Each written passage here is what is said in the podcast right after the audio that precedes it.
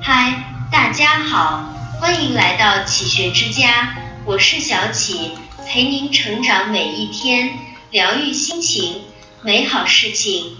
认知，一般而言，我们的学识、经历和经验会形成一个隧道，人对事物的所有认知和判断都会局限在这个隧道内，并且还会想当然的认定真相就是如此。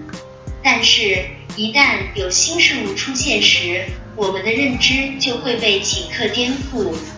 当下，我们比任何时候都需要颠覆自我认知，吸收新的概念、新的结构，实现认知的跃迁、成果的精进。举例，逻辑思维中讲到海底捞你学不会，其中说到海底捞有一个员工叫夏鹏飞。他发明了一套说法，用打麻将来比喻工作。他认为打麻将这件事最神奇的地方是，没有人抱怨别人，甭管输赢，都是在自个儿身上找原因。你从来没看过打麻将输钱的人说：“哎，你们三个怎么回事儿？可我抢我钱呢？”输了钱的人只会说。我点儿好背啊！他宁可相信一些莫名其妙的事，比如上洗手间拼命的洗手，回来后在运气好的人身上摸一把，真是一个神比喻。所谓组织再造，最高的境界也不过就是这样了。第一，大家虽然竞争，但是又彼此信任。第二，无论输赢，都在自己身上找原因。一个组织能够做到这两条，这创造力的激发，它简直就不会是什么问题吗？作家史铁生先生曾说：“人与人之间的差别大于人与猪的差别。”在他看来，任何一个人与任何一头猪之间的基因差异是恒定的、可量化的。但是人与人之间的差异则会大到完全超乎我们的想象，乃至无法预测。现实也确实如此。人只有将自己的认知力从低水平提升到较高水平时，才能够打破天花板，获得进步。一、关于思维，手柔贵辞的智慧。老子推崇柔弱的智慧。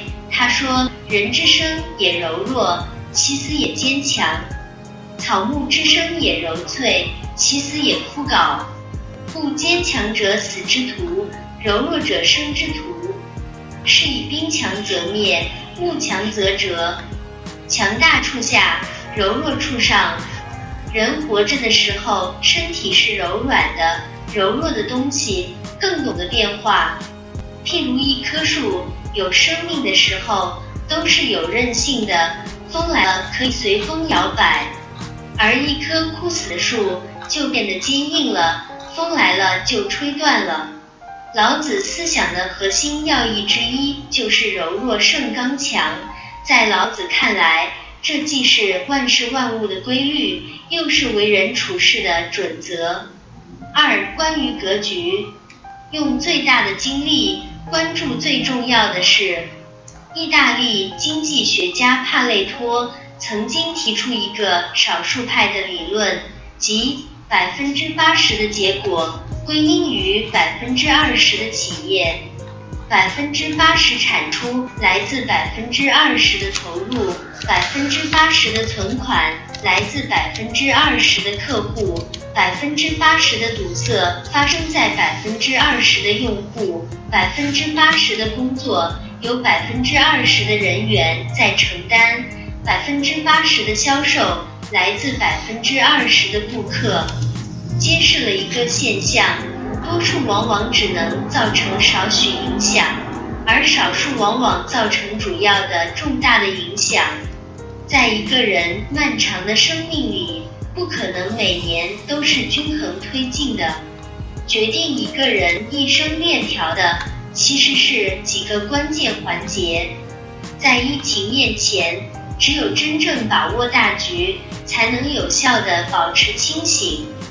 一位智者讲过一句话：“对青天而惧，闻震雷而不惊，履平地而恐，涉风波而不惧。”有了这种气度，才能具有真正的全局视野。三、关于处事，真正的高手都像孩子一样谦卑。对每个人来说，应该永远和孩子一样谦卑。只有保持内心的柔软和思想的弹性，才能真正做到物来顺应，从而跟上时代的变化。老子说，江海之所以能成为百谷之王，是因为它处在下游，从而水往低处流，才最终汇流成江。曾国藩有句座右铭：常谦卑，少自傲。话少说，事多做。谦卑是一种眼界，你永远不知道别人到底有多强悍。一个见过更大的世面的人，往往懂得谦卑自处。谦卑是一种包容。山不辞石，成其雄伟；海不辞水，成其浩大。谦卑是一种力量，不狂妄自大，不高调炫耀，默默积蓄。内心光明，才有力量。这里是启学之家，让我们因为爱和梦想一起前行。更多精彩内容，搜“启学之家”，关注我们就可以了。感谢收听，下期再见。